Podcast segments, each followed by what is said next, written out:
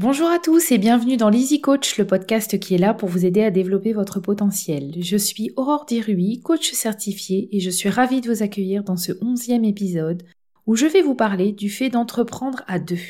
J'ai hésité pour le titre de cet épisode, j'aurais pu l'appeler Les secrets d'une bonne association, Bon, évidemment, c'est un sujet avec lequel je suis très à l'aise puisque j'ai créé mon entreprise Easy Up il y a plus d'un an avec Julie. En fait, je voulais surtout vous faire un retour sur notre expérience parce qu'il y en a peut-être certains d'entre vous qui veulent se lancer dans l'entrepreneuriat et qui hésitent à s'associer. Si vous vous posez la question, est-ce que c'est une bonne idée d'entreprendre à deux? Eh bien, je vais vous répondre que ça dépend des personnalités et des situations.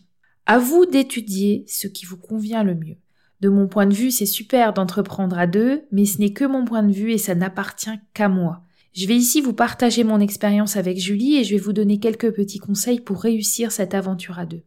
Oui, je dis bien aventure, parce qu'évidemment, entreprendre peut très vite prendre des allures de parcours du combattant. Donc, en étant à deux, on est plus forte, il y en a toujours une pour remotiver l'autre en cas de difficulté. Être à deux, ça permet avant tout de rompre la solitude si pesante pour un dirigeant. Ça permet de répartir les risques, de partager un projet, d'amener aussi une dynamique qu'il est difficile d'avoir seul. Un dirigeant d'entreprise, vous le savez, est multicasquette, donc répartir sur deux têtes les responsabilités, ça soulage un peu et ça permet d'être plus léger pour mieux définir la stratégie de l'entreprise.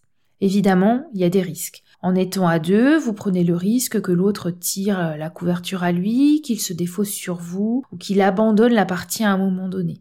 C'est pourquoi, avant de vous associer, il est essentiel de bien connaître l'autre, de bien connaître ce fonctionnement et de bien le comprendre. Avec Julie, avant de s'associer dans l'Easy Up, nous avons travaillé 15 ans ensemble. 15 ans ensemble dans le même bureau à la direction d'une PME. Vous vous doutez bien que je connais Julie, que je sais comment elle fonctionne, et de son côté, elle sait également comment je fonctionne. Nous avons beaucoup de valeurs en commun, elles sont essentielles pour la pérennité d'une entreprise. On est toutes les deux des on travaille, on se retrousse les manches quand il le faut, on sait qu'il faut bosser pour y arriver. On arrive à avoir des dizaines d'idées par jour, on s'épuise parfois avec toutes nos idées. Notre équilibre vie privée, vie pro est très important pour nous. On est deux entrepreneuses dans l'âme, mais on est aussi deux mamans et il est hors de question pour nous de sacrifier cette partie de notre vie. Nous avons tout ça en commun. Les 15 euh, années de collaboration nous ont permis aussi d'apprendre à avoir confiance en l'autre. Je fais totalement confiance à Julie. Je sais qu'elle fera toujours au mieux, qu'elle est capable de se remettre en question, un peu trop parfois d'ailleurs. Cette confiance est hyper importante. Il faut absolument avoir confiance, il ne faut pas avoir de doute. Quand on a pris la décision de partir de notre société précédente, on n'avait aucun doute sur la question. On partait pour s'associer. Bon, avec Julie, on n'est pas des sœurs jumelles. On a beaucoup de différences et ce qu'il y a de bien, c'est qu'on est très complémentaires. On se complète sur plein de choses, ça nous permet d'avoir une vision plus large du marché, d'être plus ouverte, d'être plus réactive et plus pertinente. Cette association, c'est une belle aventure humaine. Nous avons chacune notre place et notre rôle dans notre entreprise. Je vous disais qu'on se connaît très bien, et je reviens là-dessus parce que c'est important de connaître l'autre, mais c'est aussi important de se connaître aussi soi-même pour que la complémentarité fonctionne. Je m'explique.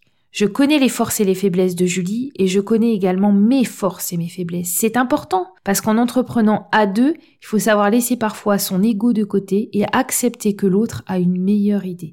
J'accepte que Julie amène des choses à l'entreprise que je n'arrive pas à amener moi-même. C'est ça la complémentarité. L'autre vous apporte ce que vous n'avez pas. Donc vous l'avez bien compris, s'associer à quelqu'un, ce n'est pas juste une question d'aimer la personne. J'en profite pour aborder un point qui a toujours étonné nos anciens salariés et notre entourage. Avec Julie, nous sommes associés. Nous passons beaucoup de temps ensemble. Bon, en ce moment, c'est un peu compliqué pour se voir. Au moment où j'enregistre cet épisode, nous en sommes au deuxième confinement. On a décidé euh, d'être raisonnable parce qu'on a la possibilité et donc on a décidé de travailler chacune de chez soi.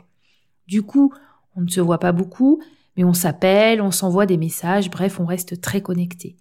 Et pourtant, nous n'avons pas mêlé nos vies privées. Bien sûr, on se parle de nos familles, de nos enfants, on se montre des photos, mais quand je dis que nous n'avons pas mêlé nos vies privées, c'est-à-dire qu'on ne se voit pas en dehors du travail, on ne part pas en vacances ensemble, on ne va pas au resto avec nos familles le week-end, On se respecte, je peux même m'avancer à dire qu'on s'aime beaucoup, mais on est associé. Ce qui est déjà, à mon sens, un statut très très important. Ce point a été très facile pour nous. On n'a pas fait exprès, ça s'est fait euh, naturellement, sans se poser de questions, et de mon point de vue, c'est beaucoup plus sain. Ça nous convient très bien. Je voulais insister sur ce point parce que je sais que beaucoup de personnes veulent entreprendre avec un ami, et j'ai envie de vous dire, réfléchissez bien. Un ami n'a pas forcément les bonnes qualités pour entreprendre avec vous. Bien entendu, je ne vous dis pas euh, de ne pas être ami avec votre associé. Ce que je veux dire en fait, c'est qu'il n'est pas obligatoire d'être ami pour être de bons associés. En fait, s'associer à quelqu'un, vous devez voir ça un peu comme un mariage. Et dans un mariage, certains ont besoin d'un contrat. Et ce contrat dans l'entrepreneuriat à plusieurs s'appelle le pacte d'associés. Donc si vous ressentez le besoin, faites un pacte d'associés. Il peut y avoir plusieurs choses dans ce pacte. Cela permet de définir la gouvernance et d'établir les pouvoirs de chacun. Vous pouvez aussi définir les plages horaires, les temps minimums pendant lesquels chacun s'engage à travailler pour l'entreprise. Ce pacte permet d'amener un cadre juridique et des règles de fonctionnement claires et transparentes. On peut également y trouver les objectifs et le rôle de chaque associé. Vous allez pouvoir également y mettre les règles du divorce, je sais, c'est pas forcément très agréable à aborder comme sujet, surtout quand on est dans une dynamique de création, mais cela permet d'anticiper les difficultés et de ne plus y penser au quotidien. Bref, ce pacte d'associés n'est pas obligatoire mais conseillé. Pour que ça marche, il y a une chose essentielle que l'on essaye de maintenir avec Julie, c'est la communication. On a fait le choix de partager le même bureau, même si le confinement nous a obligés à apprendre à travailler ensemble à distance. Et avec cette nouvelle façon de travailler ensemble, la communication est encore plus importante parce que nous sommes chacune de notre côté qu'il ne faut surtout pas oublier d'échanger régulièrement.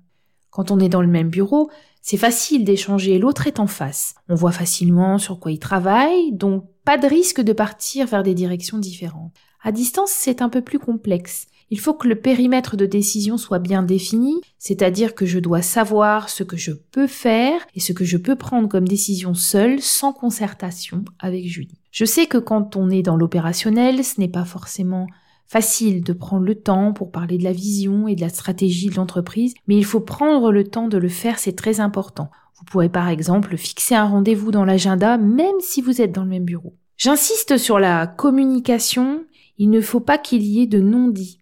Il faut être prêt à tout dire, mais il faut également être prêt à tout entendre. Il faut se dire les choses en face. Le succès de votre entreprise repose sur cet effort de communication constante. Je vous parlais de l'ego tout à l'heure, eh bien oui, c'est comme dans un couple, il faut savoir faire des concessions. Bien sûr, il faut qu'il y ait des règles dans cette communication. Chez les deux associés, on doit retrouver de l'écoute, de l'empathie, de la bienveillance aussi. Il faut être transparent, il faut aussi euh, savoir contrôler ses émotions. Il ne faut pas se mettre en colère pour rien ou alors se, se mettre à pleurer pour obtenir ce que l'on veut. Et c'est important de le retrouver chez les deux associés. Bon, je dis deux parce que c'est le modèle que je connais, mais bien entendu, ça reste valable pour trois, quatre associés, voire plus.